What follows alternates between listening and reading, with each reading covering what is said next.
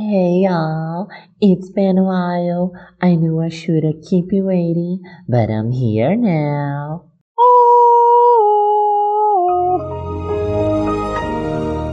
Disco Pop Boogie.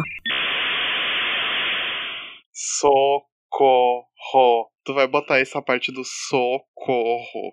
Vou, vou colocar, com certeza. Tá, porque vai dar um contraste. Oi, eu sou o Andrei. Eu sou o Vitor, estamos com mais um Desculpa Buguei. Yay! Mais um episódio! E assim, minha gente, chegou o momento, aquela hora que a gente tanto esperava e que a gente tanto fala em todos os episódios. A gente finalmente vai falar sobre a fada. Ela, the legendary Miss Britney Spears. Hoje a gente vai falar sobre o movimento Free Britney, que tem o intuito de libertar a nossa fada, né, a nossa princesa do pop, Britney Spears, da conservadoria que ela vive desde 2007, lá da época do breakdown dela, enfim. Mas daí a gente vai explicar para vocês entenderem e contextualizar toda essa situação desde lá do breakdown dela, né? Desde lá do início. Exato, para isso a gente tem que voltar assim mais precisamente para 2004, que segundo a Line Spears, que para quem não sabe, né, para quem não é não, peraí, não é, não é Line? Não, é Line a pronúncia. Line Ai, tipo Spears. Invisalign. Exato, aprende a pronunciar aquele Luciana Gimenez, meu Ai, acho. desculpa, Line Spears. Eu sempre chamei ela de Line. tipo, o nome da mãe da Britney é tipo Aline, e daí o apelido é Nini. Tá, bom, pode ser Line também. Enfim, segundo a Line ou Line, né, como vocês preferirem denominar a mãe da Britney, em 2004 foi quando ela começou a dar os primeiros sinais, porque ela se casou com um amigo de infância em Las Vegas e o casamento durou tipo 24 horas. Não, não, acho que foi um pouquinho mais, porque eu acho que a ressaca durou 24 horas. Mas eu só sei que foi tipo um negócio 24 horas ou 50 horas, um negócio assim. O período dela se tocar da merda que ela tinha feito e deles irem pros advogados pra anular. Não... Todo mundo quer dar uma de Britney e casar em Vegas. Eu quero fazer isso ainda na minha vida. Enfim, voltando. Uh, ela já tinha deixado de. Ela já tinha deixado de ser a, a garotinha virgin, inocente, né? Todo mundo já sabia de todos os rolês dela. E ela tinha se tornado uma sex symbol que falava sobre sexo abertamente. E aí é que ela começou a dar todas as tretas com a mídia, né? Porque ela passou a não ser mais a garotinha inocente. E ela passou a ser, tipo, a garota sex symbol que, consequentemente, gerava assunto falatório e era um prato cheio pra imprensa, né? É que assim, ó, o que eu penso é que rola muita hipocrisia da mídia, né? Porque desde sempre, se a gente visualizar, desde lá da adolescência da Britney, que ela começou o Baby One More Time, ela é sexualizada. Vulgo a capa da Rolling Stones dela, que o David LaChapelle tirou aquela famosa foto dela de calcinha e sutiã com um Teletubbies, assim, na cama. Depois de um tempo, né, militância, não sei o que, desconstrução, que a gente vai perceber que isso é muito errado, né? Sim, e na época, na época era tudo muito normalizado, com todos os artistas faziam esse tipo de coisa, né? Então era anos 90, anos 90 para início dos anos 2000. Daí era essa coisa assim, ah, ela era super sexualizada, só que ela tinha que dizer que ela era virgem, que, né, na época onde ela quando ela ainda namorava o Justin, né, que isso foi uma ideia do Tim Britney, Aliás, Tim Britney tá muito envolvido aqui em tudo que a gente vai falar. Ela até inclusive falou, tipo, hum, que estranho querer vender essa ideia de que eu sou virgem. Tipo, gente, eu tenho, sei lá, 22, 21, acho que ela tinha na época. Mas enfim, na, a, quando a Britney tinha terminado com o Justin, e daí depois logo rolou o beijo na Madonna, ela lançou In The Zone, Toxic Me Against the Music, rolou toda essa era, depois My Prerogative, que ela era super sensual, sexual, que ela falava sobre prazer feminino, sobre masturbação, sobre se curtir, tipo, a mídia começou a julgar ela, porque ah, ela era uma vagabunda e tal. Até depois, no futuro, ela, né, ressignifica isso no, do lance do It's Britney Bitch. It's Britney, bitch. O que não tem problema nenhum. Todo mundo tem o seu lado bitch, então foda-se o mundo, sabe? Logo após ali o, o término com Justin, a Britney conta no For the Record que ela estava muito perdida, que ela não sabia o que fazer com a vida, não sabia que rumo tomar, porque ela tinha ficado famosa no mesmo rolê, assim, junto com o Justin, o N5. E, sei lá, eu acho que a Britney pensou que ela ia casar com Justin, que, sei lá, daí depois eles terminaram e tal, e ele lançou Cry Me a River, boy lixo em cima dela, ligou, eu não sei se tu sabe dessa história, fun fact, mas ele ligou pra ela e disse, ah, olha só, eu vou lançar uma música, tá? E, ah, tem uma sósia tua no clipe.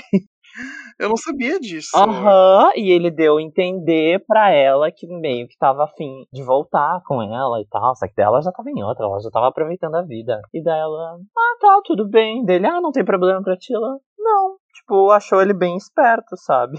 criou uma carreira em cima, né?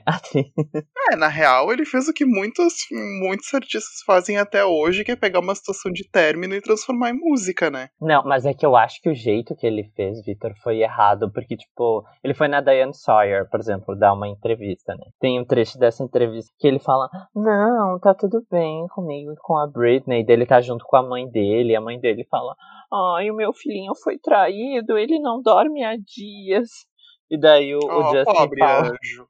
Ai, eu até compus uma. Eu tô tão bem com a Britney que eu até compus uma música pra ela, se chama Horrible Woman. Você! Daí ele canta assim no piano, uma mulher horrível, mas pelo menos não sei o que, me deu uma música. Aham. Uh -huh. Let's look at it positively. Hey girl, at least you gave me another song about a horrible woman.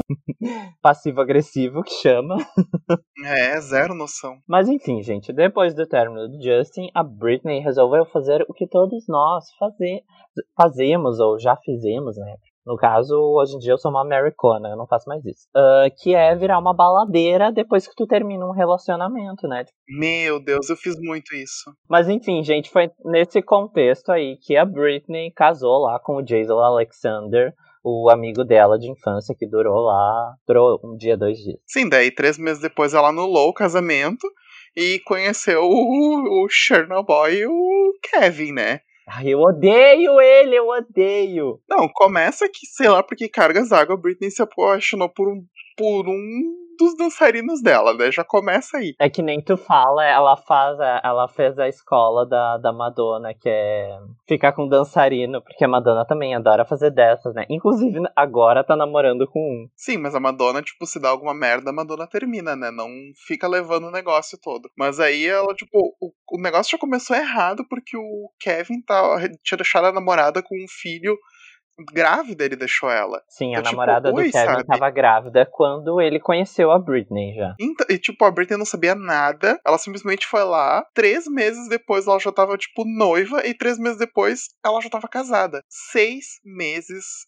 eles já estavam casados e ela tava, tipo, formando a família que ela tanto queria, só que de uma maneira completamente errada, né? Mas daí é o que a Aline fala, sabe? A Aline ou Aline, que, tipo, ela já tava num rolê, assim, meio pré-depressão logo depois ali do, do Justin, entendeu? Que ela começou. Mas enfim, gente, daí ela ficou lá, casou com o Kevin Federline. Em setembro de 2005, ela teve o primeiro filho, o Sean Preston, que eu amo esse nome. Daí depois, um ano depois, em 2006, nasce o segundo filho dela com o Kevin, o Jaden Dois nomes James. extremamente chiques, né? Ah, eu acho lindo. Sean Preston e Jaden James. Acho maravilhoso. Eu até coloquei aqui, Escute Someday, música perfeita que Britney fez para os filhos. É muito fofa essa música. Enfim, né, gente, a Britney, ela sempre quis ser essa... essa ela, te, ela quis ter essa vida de comercial de margarina, né? A família perfeita e tal. Miss American Dream. É. Isso não durou por muito tempo, porque a Britney teve depressão pós-parto e o Kevin Federline, né? Chernobyl, foi um lixo. Ele ficava indo viajar para Las Vegas, gastando o dinheiro da Britney. Inclusive, a Britney fala sobre isso na música Why Should Be Sad do álbum Blackouts. Que é o assim, é, para mim, de todos os álbuns, é o álbum mais icônico dela. Acho que não tem. Acho muito difícil ela superar o Blackout porque ele é muito verdadeiro. E funcionou muito bem. É, ela tava com todo mundo, tipo, que sabia o rolê acontecer, né? Dendia. Tem Dendia, parcerias, Dendia assim, do pop que são perfeitas. Tipo, Britney Dendia, Taylor Swift e Jack Antonoff. Assim, ó, tem, assim, coisas que se fecham apenas a a Miley Cyrus e o Mike Will Made, eu não sei se é assim que fala o nome dele. Michael made. Assim, essas parcerias, elas dão muito certo, não tem como dar errado. Concordo. Ah, sim, gente. Em novembro de 2006, a Britney e o Kevin se divorciaram. Ou seja, ela teve o filho em setembro. E em novembro, eles já se di divorciaram, né? Um adendo para Britney dando rolezinho com o vestido de noiva depois do divórcio com o Kevin. Foi ótimo. Eu, amo. eu Gênia, inclusive, né? vou postar no, no, no Insta do podcast esse, esse momento. Momentos icônicos da cultura pop. Não, e assim, nessa época em que ela se separou, em que começou a dar tudo errado, foi tipo o auge dos paparazzi e revista de tabloide, né? Tipo, era The Sun atrás dela, era o, Ok, Magazine. o US Weekly, todas as revistas atrás dela, Paris Hilton, Paris Hilton, não Paris, não se enganem, atrás dela, tudo, qual- qualquer, qualquer movimento dela, TMZ, Vitor. TMZ. Sério, gente, eu acho que o TMZ, o prédio lá, o TMZ, só existe de tanto dinheiro que a Britney deu pro TMZ. Não, no caso, a Britney ter dado pro TMZ, mas as notícias da Britney, que era tipo, era o tempo inteiro, sabe? Eu me lembro que nessa época eu entrava bastante pra ver notícia da Britney e da Lindsay. Não, e qualquer, qualquer flagra rendia muito dinheiro, tipo, era Sim. surreal. Tipo, ó, nem, por as exemplo- fotos dela sem calcinha, as fotos dela que a gente vai falar agora no futuro, raspando a cabeça, atacando paparazzi. E que nem, por exemplo, quando ela tava com a. Quando ela tava com o Preston no colo, em que ela quase deixou ele cair, todos em cima dela, uns 200 paparazzi em cima dela. Toda essa situação deu como ela se fosse taxada a pior mãe do universo. E assim, eu tô falando dela quase derrubar o filho, ela tava indo pro carro em Nova York, sendo que tinha, tipo, sei lá, 50 paparazzis na rua, e ela tava com um segurança. Eu falei no início do Team Britney que eu acho que o Team Britney ele é totalmente responsável por tudo que aconteceu pela Britney, sabe? Como é que eles deixaram ela ir pra Nova York com um segurança? Gente, pelo amor de Deus, sei lá, a Beyoncé deve ter uns 10 segurança, a Taylor Swift também deve ter. Eu até cheguei a comentar isso já com o Victor, eu acho que tudo que aconteceu com a Britney serviu muito para as outras cantoras e os outros artistas, tipo, aprender a ao que fazer, sabe? Como agir em situações como essas, porque ela tava numa situação vulnerável e cada vez se aproveitavam mais dela, sabe? Nesse período também rolou uma foto dela dirigindo com, fi com dirigindo com o filho no colo, porque tinha uns paparazzi loucos assim atrás dela e ela só pegou, entrou no carro e eles com aqueles flash assim, sabe?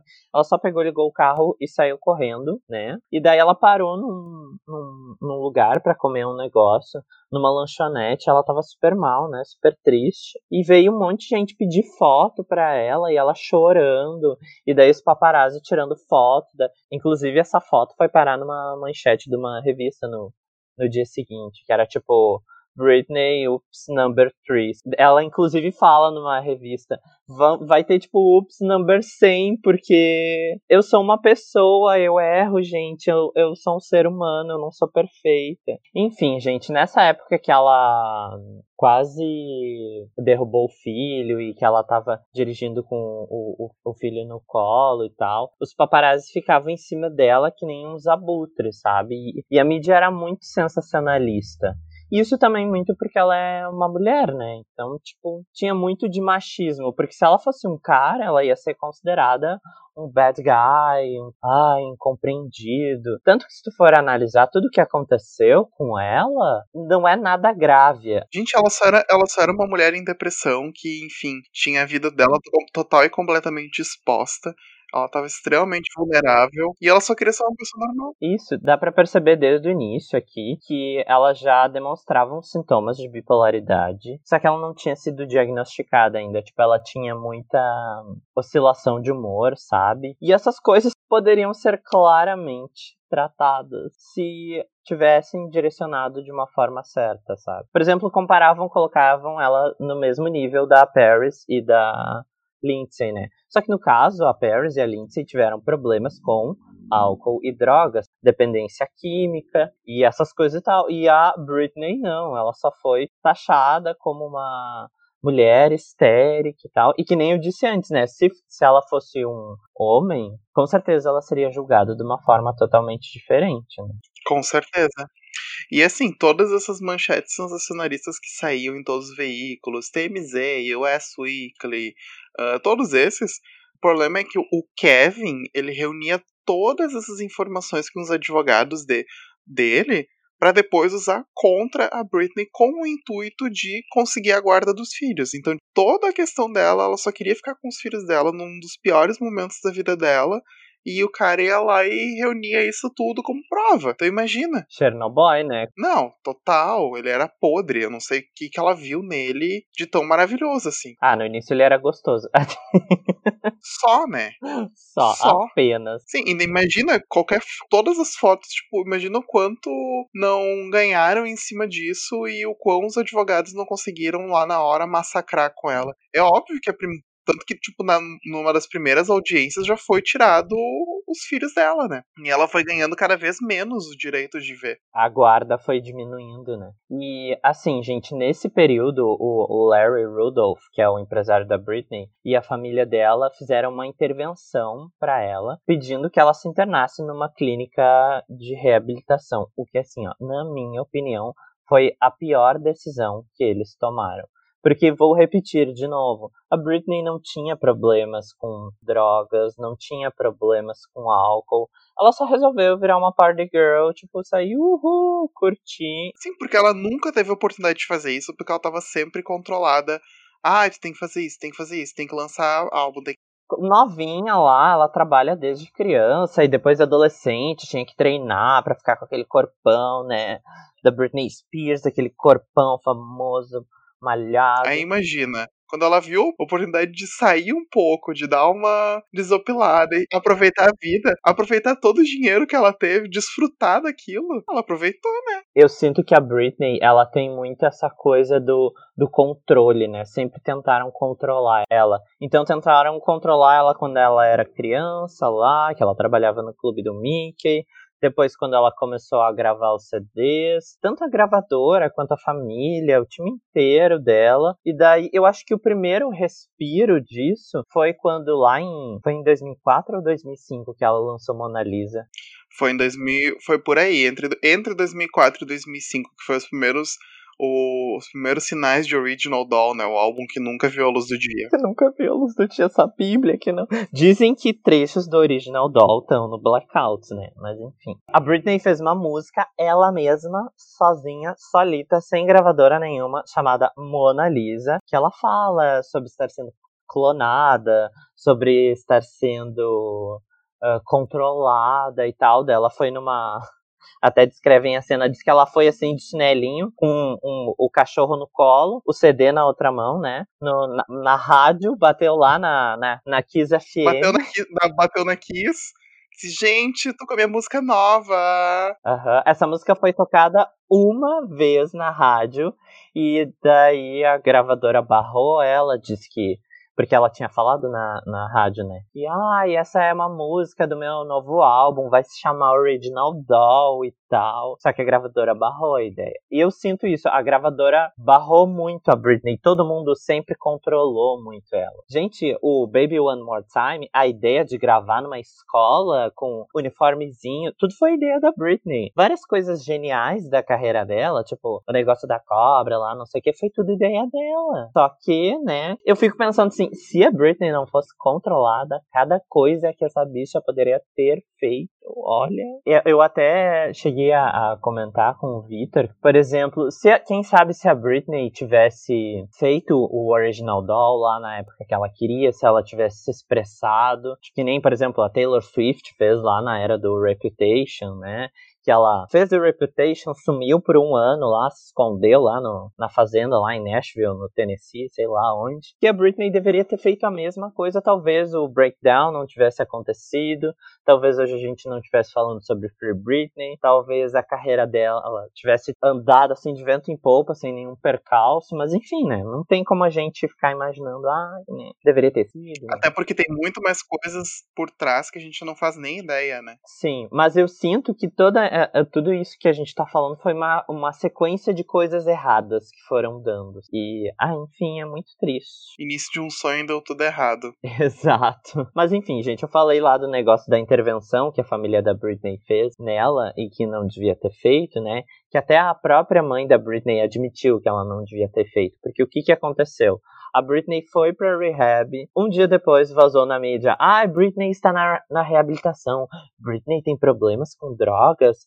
Britney vai pra reabilitação tratar vício, ou seja, a imagem dela. Não, já tava to toda deturpada, imagina. Tipo, ela foi de forma voluntária e já começaram a dizer que meio que, ah, tá, ela tá na rehab, tem alguma coisa acontecendo. E dois dias depois ela ter saído, aconteceu o episódio que ela raspou a cabeça, né? Um ato de rebelião total, porque ela queria ser totalmente o contrário do que ela tava sendo. Ah, é a garotinha perfeita, cabelão, poderosíssima, que não sei o que. E daí ela chega lá no salão da Esther, cabelo Leila Leila Leila. Cabeleleila Leila. Chega lá na Cabeleleila Leila, pega o pega o a máquina, a máquina de cortar cabelo e vai lá e raspa a cabeça para meio que dar um restart em tudo isso, né? Porque imagina, durante durante anos ela ficou como a garota perfeitinha, Miss American Dream, a primeira oportunidade que ela teve de quebrar esse estereótipo, ela foi lá e ó, raspou a cabeça e a única coisa que ela pensava era: minha mãe vai me matar. Aham, foi o que ela disse, né? Eu só pensei, escrevendo esse roteiro, eu só pensei. Eu criei um paralelo com hoje em dia que a gente tá. Todo mundo de quarto, quer dizer, né? Algumas pessoas estão de quarentena e muitas delas rasparam a cabeça para geralmente essa coisa assim restart e ai ah, vou começar tudo de novo vou resetar e é isso aí vida nova vou tentar deixar tudo para trás né porque o cabelo é muito simbólico e ela falava também que ela, eles colocavam muito aplique na cabeça dela e que aquilo machucava ela. E olha como a mídia era sensacionalista na época, né? Começaram a dizer que ela fez esse ato, cometeu isso pra não testarem o cabelo dela para não dar positivo para teste de drogas. Olha a Sim, loucura. dizem que o Kevin Federline ameaçou ela, dizendo que ele ia pegar uma mecha de cabelo dela. Enfim, nessa mesma noite a Britney estava sendo seguida por vários paparazzi que zombavam e riam da cara dela. E a família da Britney acompanhando tudo isso de longe, porque lá a, a mãe dela, o pai dela, estavam em outro estado, porque a irmã da Britney, a Jamie Lynn, é Jamie Lynn? Jamie Lynn. Tinha engravidado com 16 anos. Sim, só que daí que, por exemplo, a mãe dela não teve nem como fazer nada, e o pai dela meio que também não queria fazer nada, tipo, eles ficaram realmente assistindo todo o breakdown da filha pela televisão. Sim, porque uh, eles, eles tinham, ela tinha se afastado um pouco de, deles, né? Sim, mas é que imagina, tipo, tu sendo mãe, sei lá, e daí em fevereiro desse ano, né? Aconteceu mais um problema, porque mais uma vez teve Britney e Kevin discutindo sobre a guarda dos filhos. Só que daí, nesse, nesse mesmo, enfim, num dia, influenciado pela mãe, o empresário, o Kevin tinha dito que ela tinha, tinha proposto para ela que ela ficasse mais um mês na rehab e só assim ele ia retirar a ação pedindo a guarda dos filhos. Tipo, ela tava pé da vida, com toda razão, ela vai para casa no meio de um caminho de um posto, de, ela com, a, com assistente para abastecer o carro, né?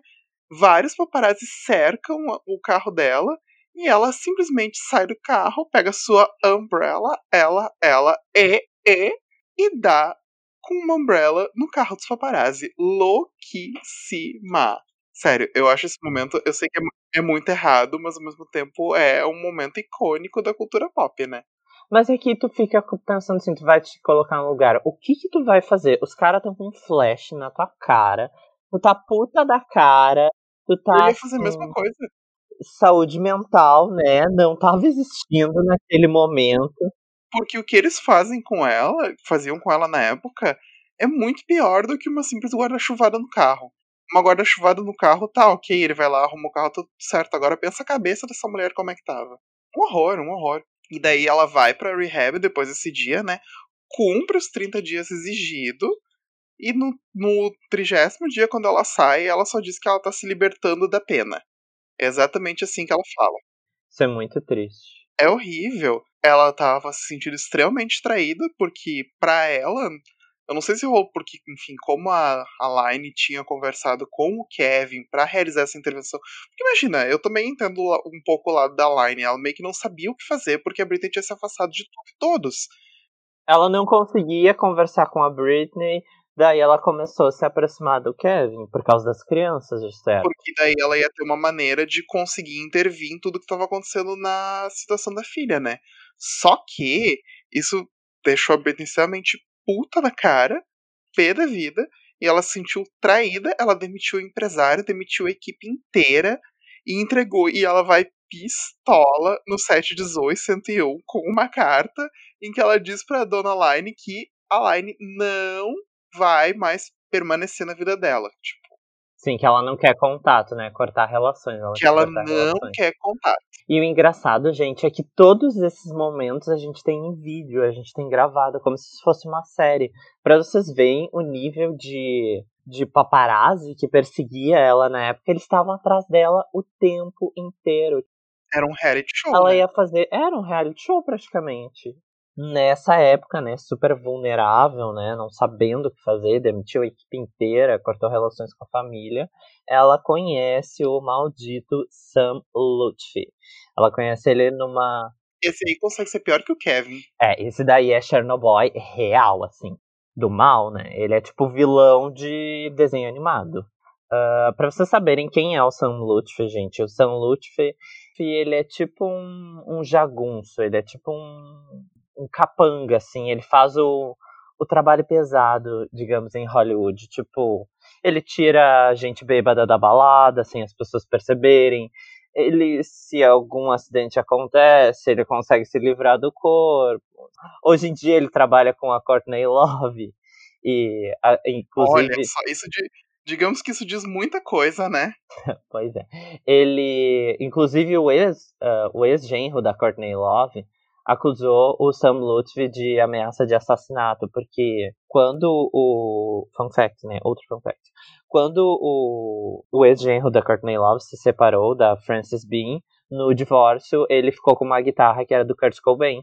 Daí a Courtney Love falou pro Sam Lutfi, eu quero essa guitarra de volta. Daí o Sam Lutfi falou, então tá, então vamos lá pegar. Daí ele chegou lá na porta do guri, ameaçou o guri e tal, disse que ia bater. Então tu imagina, né, pra ele chegar na casa de uma pessoa e pegar um negócio de volta, né? O que, que ele deve ter feito, o que, que ele deve ter falado, só para saber o tipo de pessoa que ele é. Mas enfim, gente, assim, o, o Sam Lutfi acabou se tornando o empresário da Britney, porque ele prometeu para ela que ia ajudar ela a recuperar os filhos, prometeu que ia colocar a vida dela nos trilhos, né? E um mês depois ele já tinha o controle de toda a equipe dela, ou seja, de todos os seguranças, ele já tinha o contato de todos os paparazzi ali que, que perseguiam ela aqui, né? E o que eu, me faz acreditar que ele avisava também os paparazzi tudo que acontecia, aonde ela ia estar, tipo, ai, olha lá, parece então interesse. Ele meio que tinha a carreira dela e, e ela, assim, como se fosse um bonequinho, né?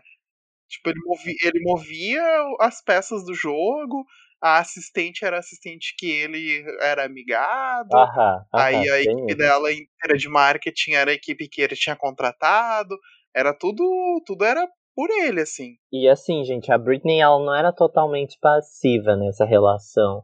Ela, inclusive, deixando claro, ela era só era só um relacion, relacionamento profissional. Ele nunca foi amante dela, ou namorado, ou coisa do tipo. Várias vezes, né, ela acabava brigando com ele, discutindo com ele, mandando ele a merda. Tem até uns vídeos dela no YouTube, tipo, eles estão dirigindo, discutindo, e ela manda ele descer do carro. E ele arranjou um jeito de domar, né, a Britney, entre aspas. Ele começou a, a, a amassar calmante, colocar na comida dela. Vocês acreditam? Meu Deus. Sim.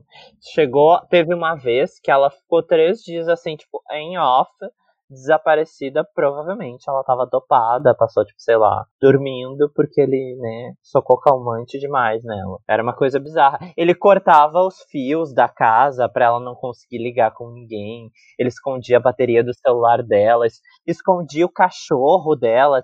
Dela ficava que nem doida procurando o cachorro. E ele, ai, olha, Britney, achei teu cachorro lá na rua. Ele realmente trabalhou com o psicológico dela. Não, esse cara ele tinha que estar na cadeia, né? Pelo amor de Deus, como é que ninguém.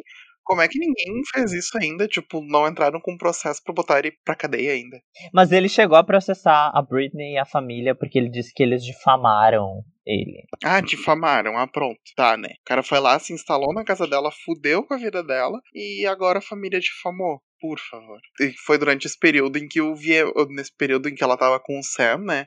O VMA de 2007 estava se aproximando e ia ser a grande oportunidade dela voltar, né? O comeback. Tava uma grande, não, tava uma grande expectativa em cima de gravadora, executivos da MTV estavam se reunindo com uns outros executivos lá que a Britney tinha contratado, tinha todo esse rolê pronto, tudo pronto para fazer a Britney acontecer novamente, né? Porque, enfim, a Britney sempre foi associada ao VMA, ao VMA com momentos icônicos, que nem, por exemplo, o striptease nos anos 2000, ela dançando com a Cobra em 2001, o beijo entre ela e a Madonna, que a gente já falou num episódio atrás, né? Enfim, era a grande oportunidade do comeback. Só que assim, a MTV impôs uma, umas regras, né? Ela tinha que ensaiar cinco semanas antes, todos os ensaios supervisionados por, por equipe e a gravadora tinha que contratar um empresário de verdade que não fosse só o Sam. Sim, porque o Sam Lutfi ele não era empresário realmente, ele é, tipo, era um capanga. é, era um capanga que ela arranjou na boate, assim que começou a relação deles. Enfim, dispensaram a assistente da Britney também, que muita gente acha que é aí que deu um grande problema, né? Porque a Ellie, apesar de ser.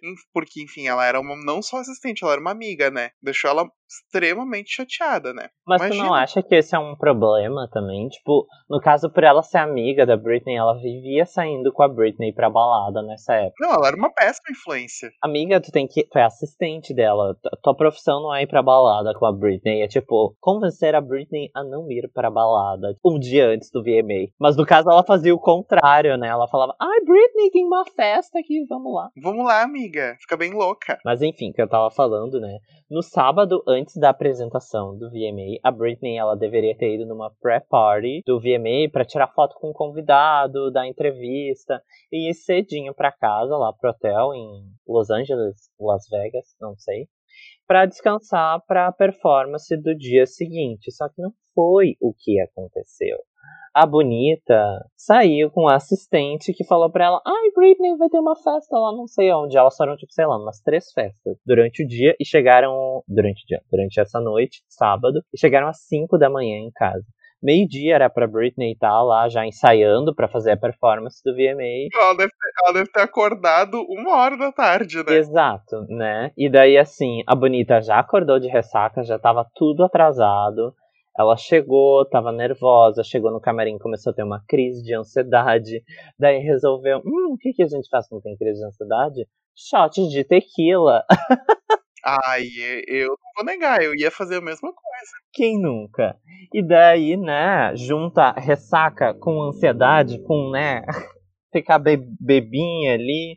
Daí ela acabou discutindo com o, o figurinista acabou discutindo com a cabeleireira, mandou todo mundo embora e reza a lenda que o Justin apareceu no camarim dela, né, nesse momento aí, tipo, oi Britney, aí, ah, boa sorte, não sei o que. Falciane, né? Falciane. Daí dizem que ela ficou transtornada e mandou todo mundo embora, se trancou no camarim sozinha e ficou lá até 10 minutos antes da apresentação começar. Coitada, gente. Sim. E de quem que tu falou que ela pegou uma peruca emprestada? Ela tinha, na real, foi, dizem que a peruca que ela, que ela, peruca não, as extensões eram da marca da Jessica Simpson. ah, sim, sim, que meio que tava ali no camarim, né? Sim, daí tiveram que chamar o cabeleireiro da Nelly Furtado pra dar um apoio. Tipo, ah, tá, dá um jeitinho aí nesse cabelo pra ela pelo menos conseguir estar tá apresentável. E, e daí, né, antes ali de entrar no palco, antes de uns segundos dela entrar no palco, a apresentadora da noite ainda ajudou, né, fazendo uma piadinha com os filhos da Britney, disse, dizendo que eles eram uns errinhos adoráveis. Então tu imagina, né?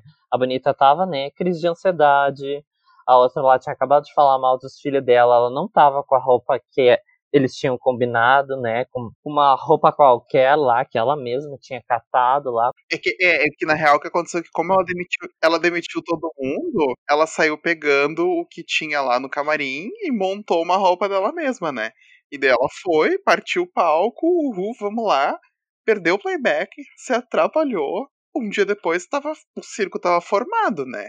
Virou a piada e virou o meme até hoje. Mas assim, o que, que eu acho, tá? A peruca tava ruim, o figurino tava ruim, a performance não tá. Mas a performance não tava 100% ruim, assim. Eu já vi performances muito piores que aquela e que foram tipo, ah, tá, passou. E assim, as pessoas caíram em cima porque ela estava, abre aspas, fora do peso, fecha aspas. Sendo que ela não tava. A, a mulher recém tinha tido dois filhos, tava saindo pela balada como uma doida, devia estar tá bebendo, feito uma condenada todo santo dia. Comendo é fast óbvio, food que ela ama. É, é óbvio que o corpo dela não ia estar tá naquela forma, no auge da forma dos anos 2000, gente. É impossível, impossível. E assim, depois que terminou a apresentação, dizem que ela pediu para ver a apresentação, né, para ver o que aconteceu, e ela foi se trancar num cantinho e chorar porque ela não tava assim com extrema vergonha do que ela fez. E não foi nada de tão absurdo assim, mas por toda a situação que aconteceu, deixou ela triste e envergonhada, né? E foi bizarro assim o que a mídia fez, tipo, apareceu, sei lá, em fantástico, em coisa assim, tipo, gente, mas tu via que os, os próprios artistas lá no, no VMA, quando estavam assistindo, tem uma hora que aparece a Rihanna e a Mary J. Blige rindo, assim, descaradamente. Ai, é muito triste. Depois disso tudo que aconteceu, não teve mais divulgação do Blackout, foi isso aí mesmo, só que também, né, o álbum vendeu que nem água, assim, foi um sucesso de vendas.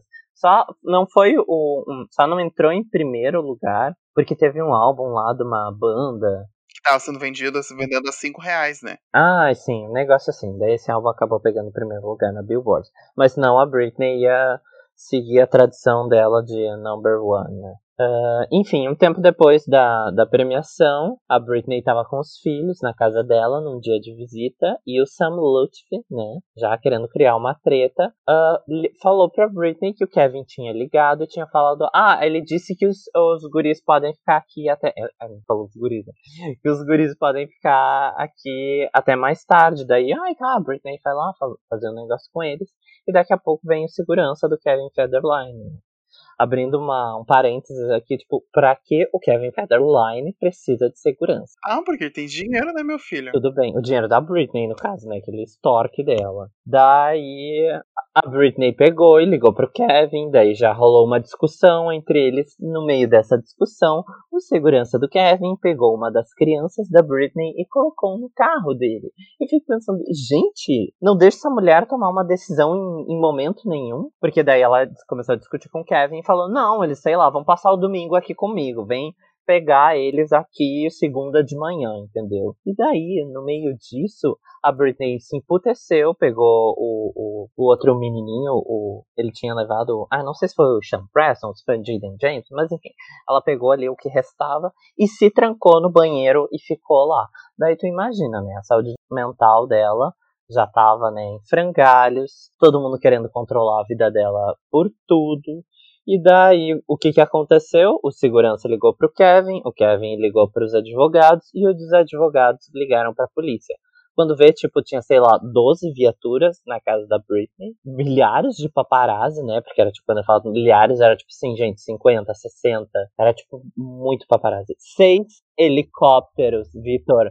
Seis helicópteros. Eu fico pensando, Gente, Qual é tipo, a necessidade de seis no, no caso Eloá não teve seis helicópteros. Sei lá, no caso O.J. Simpson não deve ter tido seis helicópteros, entendeu? Olha que bizarro isso. E se fala uma fofoca, né? Que se fala na época ali dos paparazzi, é que eles esperavam Uh, tirar uma foto ali da Britney sendo tirada da casa morta, porque uma foto da Britney morta iria valer milhares de dólares. Olha que horrível isso, gente. É uma indústria, assim, carniceira no nível hard, né? E daí levaram ela, tipo, 22 horas ela, da noite, ela, ela abriu a porta do banheiro, né?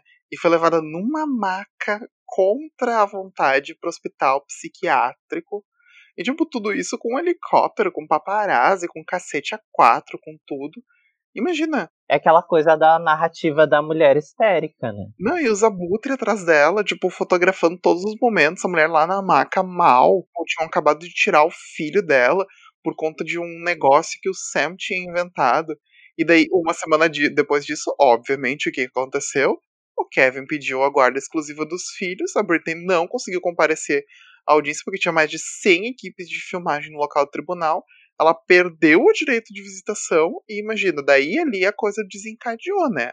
Ali deve ter sido o período assim que ela tava mais ferrada emocionalmente. Nessa época, o Sam Lutfi continuou controlando a vida da Britney através de chantagens. Ele falava para Britney: "Ah, se tu não fizer isso, se tu não tomar tal remédio, tu não vai conseguir ver teus filhos".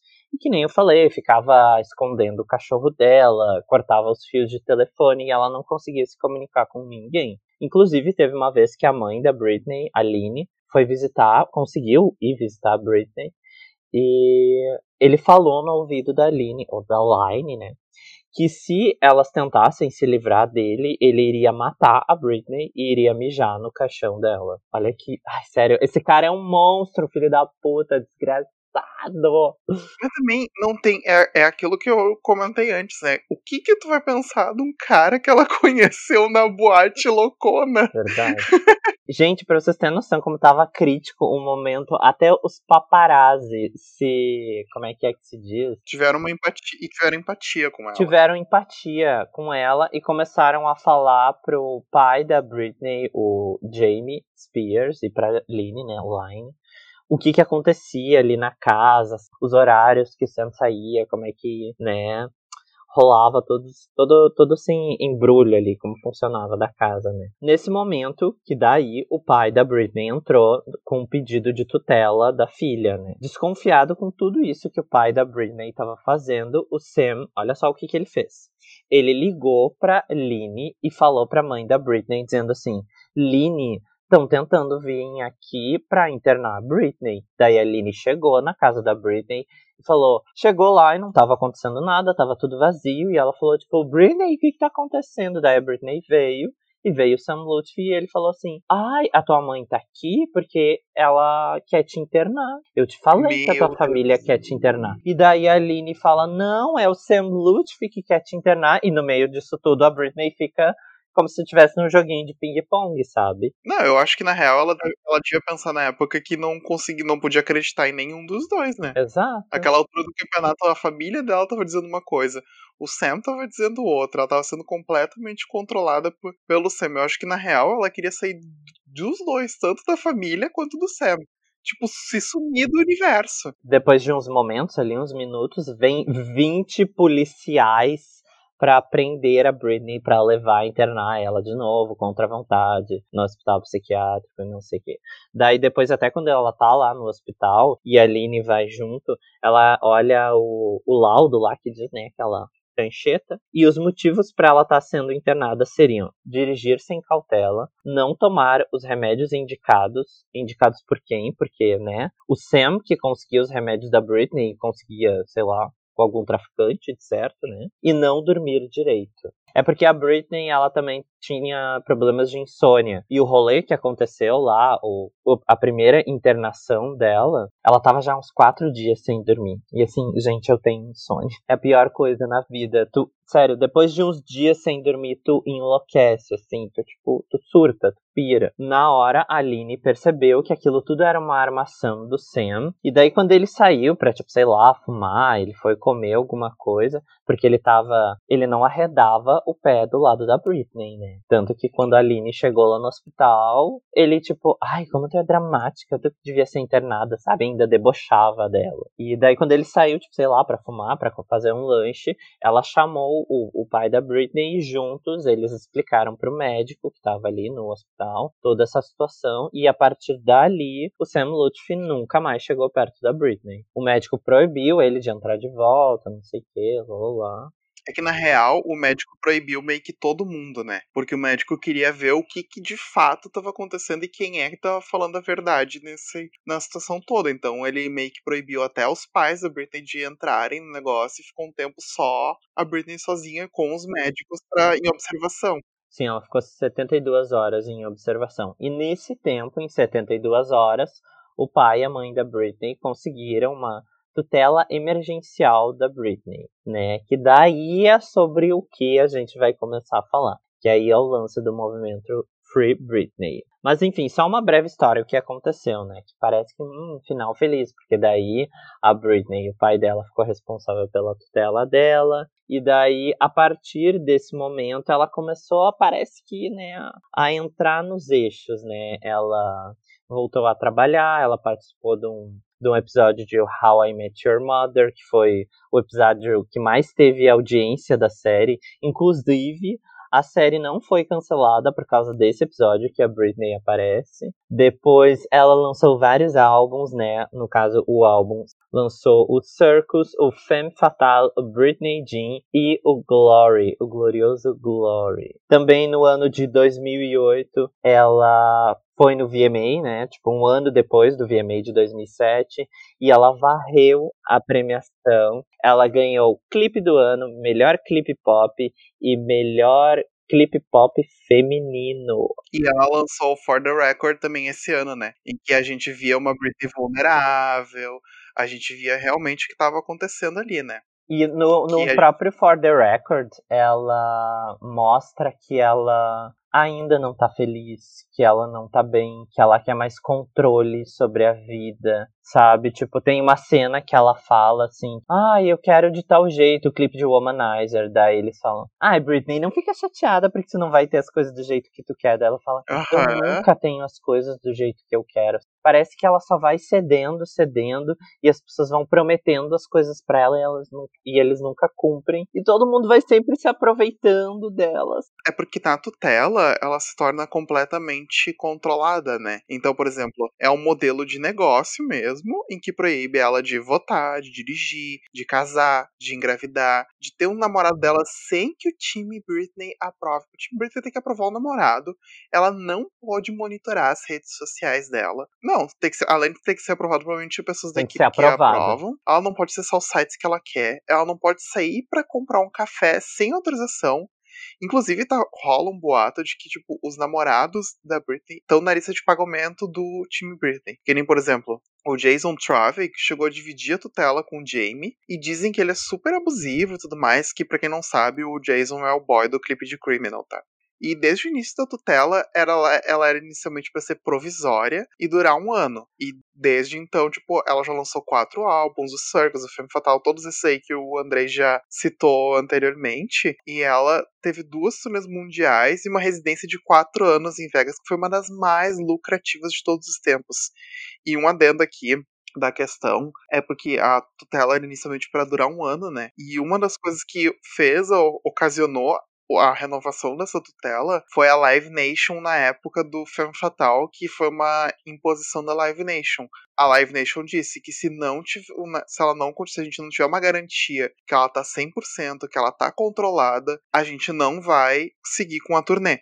E daí a tutela foi se prorrogando, se prorrogando, se prorrogando e ela tá aí até hoje. 12 anos. De uma tutela que era para ser durante um ano, né? Mas assim, né, gente, a gente. O, até o Victor falou ali no início, interessante ele ter falado que ela, essa tutela ela é feita num modelo de negócios, porque ela era dividida, o pai da Britney tinha uma parte dela e um advogado tinha outra. Ela é uma pessoa, sabe? Ela é uma marca também, mas ela é uma pessoa. Ela é um ser humano. Como assim? Não pode comprar um café sem autorização? Isso é um absurdo. E a, a Britney então podia fazer coisas que ela amava, tipo dirigir, que é uma coisa que te.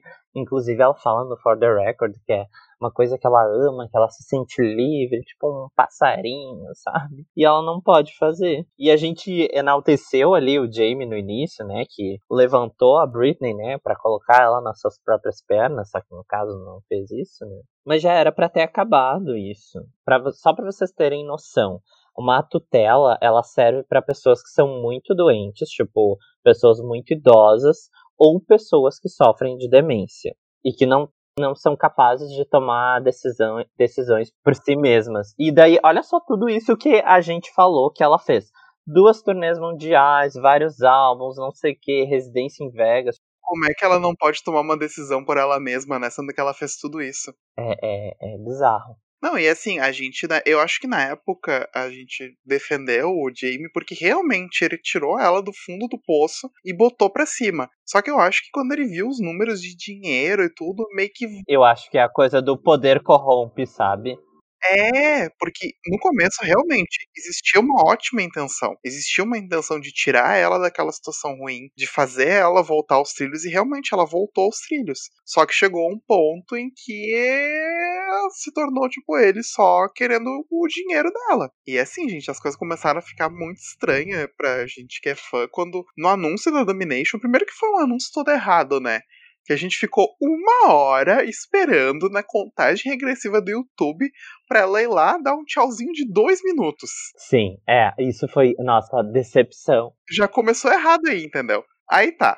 Enfim, ela surge lá, na, ela surge, dá pra ver que claramente ela tá desanimada, que claramente ela não queria estar tá ali. E que aquilo lá era mais uma coisa para tipo, ela, para eles tirarem dinheiro dela. Mas, enfim, existe uma teoria de que a Domination seria uma forma dela mostrar toda a dominação que ela queria ter na vida dela. Só que, obviamente, foi cortado, né? E existia uma audiência para a tutela ser revista, só que não aconteceu. Por isso que a gente vê a Britney desanimada do anúncio e logo depois ocorreu o cancelamento, né? Sim, eu acho que isso que ela mesma deve ter criado a, o conceito domination.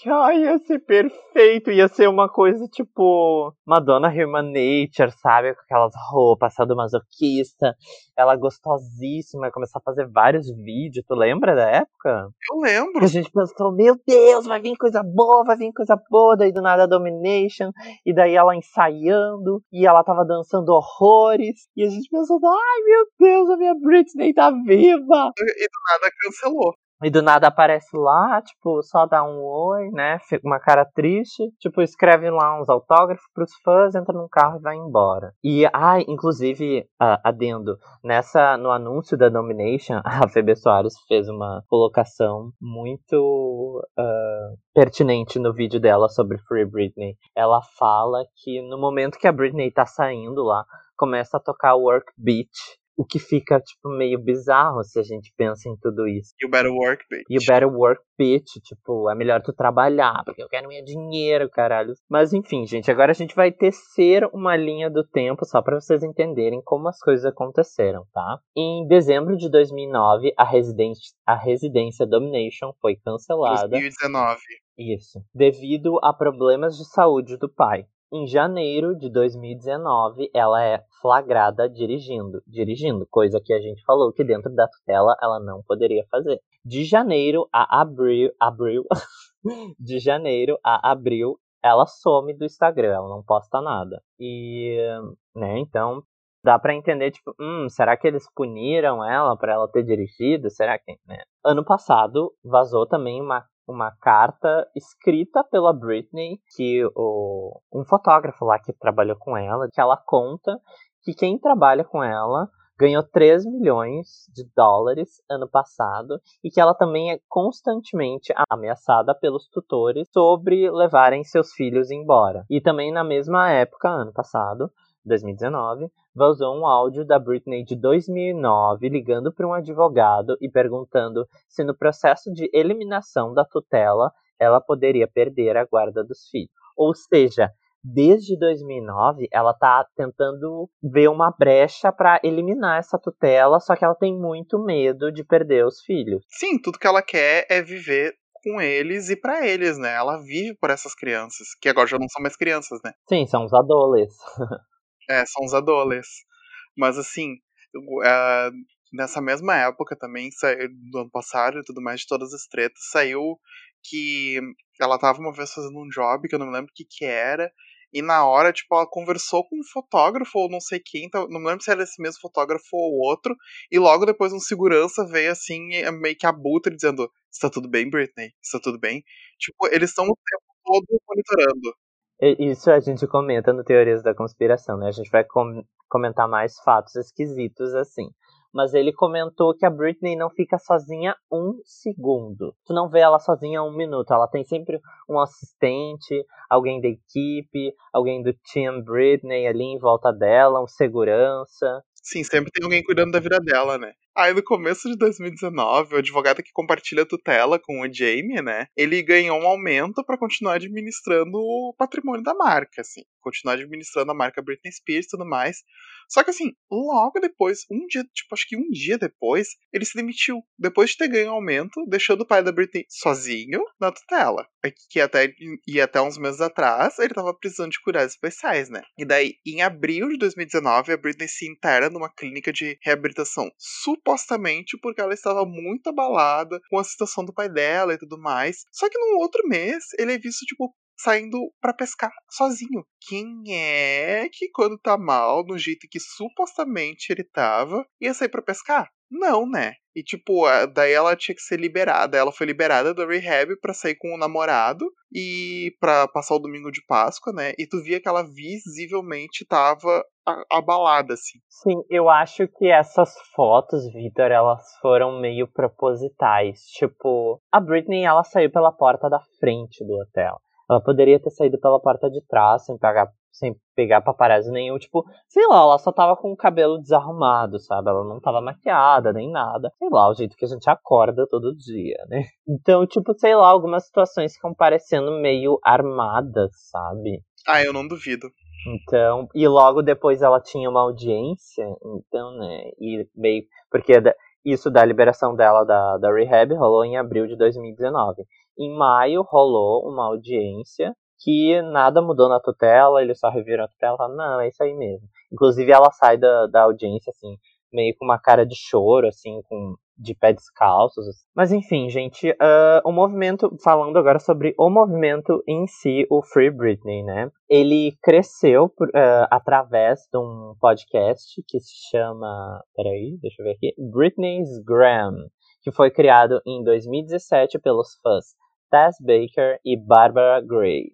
E de acordo com o podcast, eles, eles conseguiram entrevistar um assistente de um advogado que trabalhou nesse processo da internação da Britney. Ele disse que ela foi internada em janeiro ali, porque ela, pelo lance dela ter dirigido, né? E ela foi internada contra a vontade. E daí, já que ela foi internada contra a vontade, ela cancelou, isso no caso ano passado, né? Ela cancelou a Domination, tipo, como uma forma de se rebelar, entendeu? Ah, é, vocês vão ficar me internando como se eu fosse uma doida, só porque, sei lá, eu faço coisas normais, tipo, dirigir. Então tá, então cancela a turnê, não vai ter turnê. Cancela a residência, não vai ter residência. Vocês vão parar de sugar meu dinheiro, é isso aí. Até que depois de um tempo, não sei se vocês lembram, veio aquele Britney in the Zone, que ela nem deu as caras por lá, né? O negócio abriu lá, que era eles fizeram, tipo, num ginásio, um, vários cenários de videoclipe dela. Aliás, ficou incrível, né? Ah, eu, meu sonho é que é, eu queria muito ter ido naquilo. E assim, além, além do Britney The Zone, também teve reedição de álbum.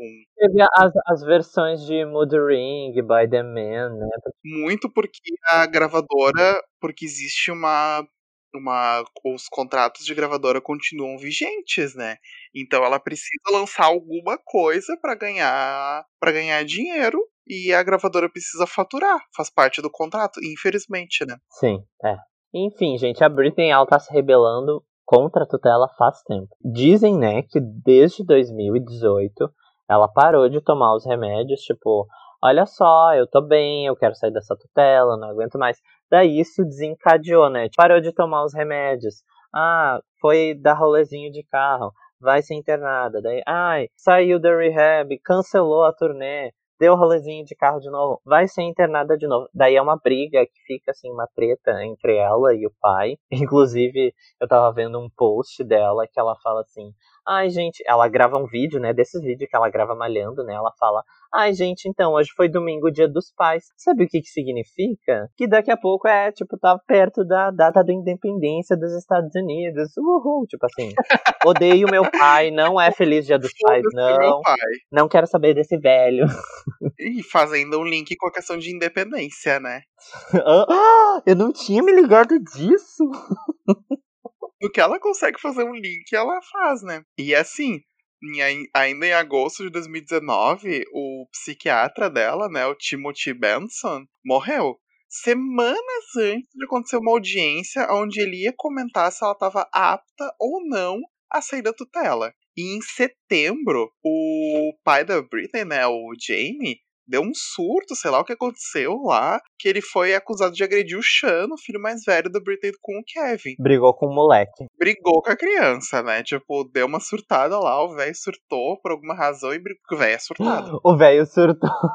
E daí, com isso, a Britney acabou concordando em deixar os filhos com o Kevin 70% do tempo. Ou seja, ela, além de toda a situação que ela passa com o pai dela, o pai dela conseguiu culminar em perder a a parte da guarda dos filhos, entendeu? Que é o negócio que mais importa para ela. E além disso, aconteceu, obviamente, né? Acabou culminando em setembro, o pai dela foi retirado como seu tutor legal, porque, enfim, imagina, agride a criança lá, não tem como ele continuar. E quem fica no lugar dele é uma mulher chamada Jodie Montgomery, que já tinha trabalhado com a Britney, se eu não me engano, em, anteriormente, né? Sim, ela já trabalhou com ela na, Daí, né, chegamos em 2020. Em 4 de março de 2020, o Jaden, que é o filho mais novo da Britney, faz uma live no Instagram sem a família saber. Com certeza, né? Que elas nem deixavam eles ter Instagram. E daí nessa live ele fala várias coisas. Ele fala que ele ama as avós dele, ele fala que ele tá tentando ajudar a mãe dele, mas ficam barrando os filhos de ter contato com a mãe. Ele fala também que ele detesta o avô e que o avô merece morrer, né? Então tu não imagina o que, que esse cara deve ter feito. Fala também que o, o Kevin Federline é um bom pai. E assim, não duvido, ele pode ser um Chernobyl, né? Mas assim, bom pai. Se ele não fosse bom pai também, a Britney não ia ceder a guarda pra não, ele. E se ele, e se ele não fosse bom pai, os filhos dele já teriam, sei lá, se rebelado, já teria ter acontecido uma coisa muito maior.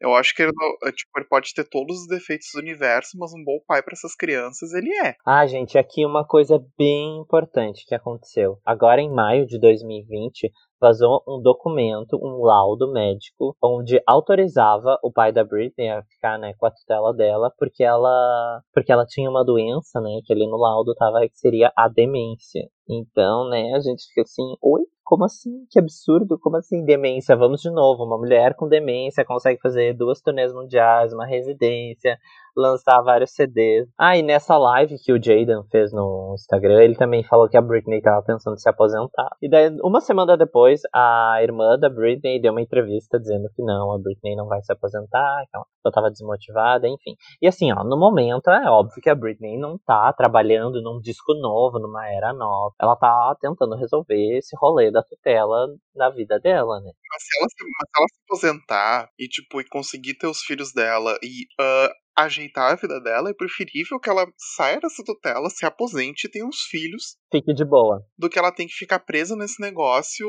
pra, só pra dar dinheiro pro pai dela. Eu, como fã, prefiro mil vezes que ela se aposente, entendeu? Sim, eu prefiro isso também. Faz a indie, lança coisa em casa. Que ia ser maravilhoso, né? Ela ia lançar tipo, umas coisas tipo Mona Lisa. Exato, tá super em alta. Gente, aliás, lembrando aqui, Beyoncé, se não tivesse demitido o pai dela lá em, não sei quando é que foi, 2008, 2009, era capaz de estar no mesmo rolê, porque o pai da Beyoncé também é da mesma laia do pai da Britney, né, de sugadorzinho, então assim, né, sabe ainda bem que ela fez essa difícil escolha que ela mesma fala de demitir o próprio pai, mas, né, ela já viu ali que ia dar ruim, já se livrou do velho. A Solange deve ter ajudado a dar uns pontapé nele. Ah, a Solange deve ter chutado o pai no elevador também, porque a Solange também era empresariada por ele, né? Ah, é verdade. E olha o que a Solange é hoje. Olha o que a Beyoncé é hoje, né? Ah, eu sou Tim Solange. Ah, eu também sou Tim Solange. Uh, mas enfim, aqui algumas teorias da conspiração sobre, né? Que a, a gente fica em dúvida, né? Concluindo aqui já. Gente, né? A gente falou mais cedo que os, os namorados da Britney, né? Tem que ser aprovados, que eles estão lá na lista de pagamento do Britney Team. E daí esses dias eu vendo uma tour do, das pessoas falando, tipo, tem um, um post dela que eles estão malhando e o, o Sam, que não é o Sam Lutfi, é o Sam atual namorado. Mandando ela sorrir, né? Mandando ela sorrir, daí eu fiquei assim, ai, que bizarro. E daí também tem os, aquelas, aquelas, os, os posts, né, tipo as pessoas falando, Britney, se você precisa de ajuda, no próximo post vista algo amarelo. Daí ela vem do nada no próximo post. Gente, essa é minha blusa amarela. Amarela é minha cor favorita. Daí eu fico, ué, não era do bebê? E daí eu fico, ih, isso é muito bizarro. Daí no próximo post ela vem e fala, gente, eu leio todos os comentários, viu? Daí alguém fala, Britney, se você precisa de ajuda, poste algo rosa. Daí ela vai lá e posta a foto de uma rosa. Assim, eu espero, eu espero que não seja verdade, porque senão é, tipo, muito sinistro. É, tipo, nível Marina Joy. É, eu acho que aí já vai um pouco além, tá? Acho que tal, acho, não sei se ela vê tudo isso e realmente usa o Instagram como um pedido de ajuda. Assim como eu não tenho certeza, eu acho que esse, o Sam, que é o atual dela, eu não acho que ele ter, que ele seja como os outros, assim. Eu acho ah, que sim, ele até. eu, eu, sei lá, eu, eu, ele parece ser o primeiro boy da Britney que não dá problema pra ela, né? Sim, que tá realmente fazendo bem pra ela. Né? Todos os outros, todos foram uns lixos. Inclusive o Justin, viu? Justin é Chernobyl, sim. Apenas. Mas tem músicas boas. Quer dizer, até 2010, né? 2011. Porque esse último álbum dele, de, de Boy da Floresta, que ele tentou fazer um folklore, não deu certo. Não ornou, meu anjo. Volta pro pop. Mas enfim, gente, últimas atualizações aqui sobre a tutela, só para vocês saberem como anda, né? Até a gravação desse podcast. Uh, no dia 18 de agosto, documentos revelaram que Britney solicitou formalmente a saída do seu pai da tutela Jamie para sempre. Ela não quer mais o pai como tutor. Ela pede que a sua tutora provisória, a Jodie Montgomery, se torne permanente para que num futuro ela possa buscar um regime aberto, né? Gente, é, é, péssimo isso que a gente tá falando, porque parece que a Britney é uma presidiária, né? Não, parece que ela tá presa total. E realmente ela tá presa no negócio, porque o pai dela controla tudo. E quem sabe, talvez o fato dessa, dessa Jodie ter assumido a tutela dela seja a primeira oportunidade de ter uma outra visão de outra pessoa que vai ver, tá, ok, essa mulher ela não está mal, essa mulher está bem, e essa mulher está bem, talvez 100% ela não esteja. Mas essa mulher tem capacidade sim de controlar o dinheiro dela e de controlar a vida dela. Vamos deixar essa mulher em paz. E até pelo que eu percebi, essa Jodie ela é mais flexível. Tipo, a Britney tá dirigindo, a Britney tá fazendo suas comprinhas, tá dando seus rolês com seu boy lá, que ela gosta de ir pra praia, né? Tomar sol, essas coisas. Tá vivendo, gente. Ela tá vivendo. Porque o pai dela pegou, tirou ela lá do buraco, ok, mas logo botou ela no pau pra trabalhar, entendeu?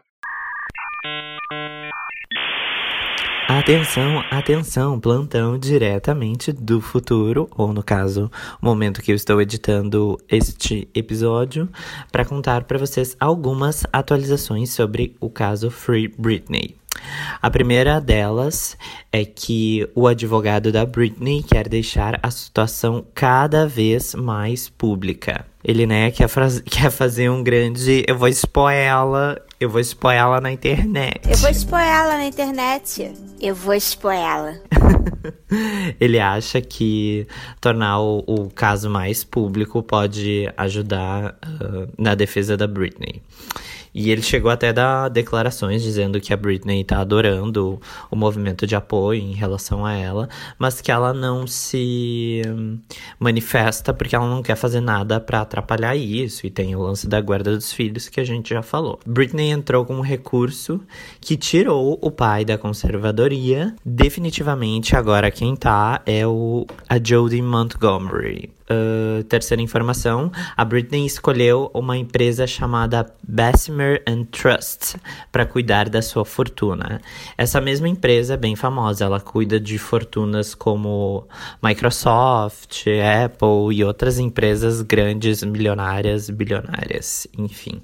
Agora informações que chocaram os fãs, tá? Uh, Jamie, o pai da Britney, fez um levantamento das finanças da Britney, né, no total, e deu apenas 57 milhões. Daí a gente que é fã, né, ficou pensando, e o dinheiro de Vegas? No caso, por exemplo, ela ganhava 300 mil dólares por apresentação dos, dos shows de Vegas. Ela fazia três shows por semana e ela fez a residência desses shows por mais ou menos de 3 a 4 anos, né? Ou seja, a conta aí não bate. Então, né, o pai da Britney deve estar tá passando uma mão nesse dinheiro, ou ele não declarou tudo. Por isso que daí ela escolheu essa empresa, agora Bessemer Trust, para cuidar da, da fortuna dela, né? Outra informação que também chocou os fãs é que tinha uma cláusula na tutela da Britney que caso ela morresse, quem dividiria a fortuna dela seria a irmã dela, Jamie Lee. Jamie Lynn não Jamie Lee. E isso foi bem chocante, porque no caso não é como se fosse um testamento que a própria Britney decidisse, entendeu? Tipo, a Britney, vou fazer um testamento e quem vai compartilhar meus bens é a minha irmã. Não, eu acho que no caso, na tutela, ela nem tem direito de fazer isso. Então, acharam bem estranho já estarem pensando na, numa possível morte da Britney, né? Mas no caso é isso aqui, esse adendo já tá ficando muito longo. Valeu, gente. Voltando agora. Concluindo o podcast, né? Vejo muita semelhança dela com a, a Marilyn Monroe, a Judy Garland, essas outras estrelas assim que trabalharam desde pequenas e que tiveram uma história assim muito triste. Só que no caso da Britney eu gosto tanto dela, eu sou tão fã dela. Eu espero que tudo fique bem, que nem se ela não lance álbum mais, se ela quiser se aposentar, eu só espero que fique tudo bem com ela. É, só quero que ela fique bem. E que pegue vários boys novinhos, que nem a Madonna, 60 anos, pegando boys de 20 e poucos, que ela é dessa escola, né? Que a gente sabe. E assim, se ela não quiser lançar mais nada, a gente tem um monte de b-side no YouTube, a gente tem álbum não lançado, tem material para mais de metro, gente. Nossa, isso é verdade. Aí, enfim, gente, né? Esse episódio aqui ficou bem longo, né? A gente vai finalizar por aqui. Eu acho que deu, né? deu, né? Porque senão a gente vai ficar aqui horas e horas. Quem sabe a gente faça uma parte 2 com os novos acontecimentos. Assim que sair algo novo, a gente atualiza aqui para vocês, tá? Nem que seja um, um, drop. Só um podcastinho ali curto, só pra atualizar vocês. Podem, vocês podem nos seguir no nosso Instagram, que é arroba desculpa buguei, buguei com a Y, não com KY, minha gente, não confundam. E podem seguir também nos nossos pessoais, né? Isso aí. Eu acho que temos o episódio de hoje. Terminamos. Valeu. Até o próximo episódio. E é isso aí. Um beijo para todos. Para todas. Todes. Todos. E todas. Todos. Este podcast faz parte do movimento LGBT Podcasters. Conheça outros podcasts através da hashtag LGBT Podcasters ou do site www.lgbtpodcasters.com.br.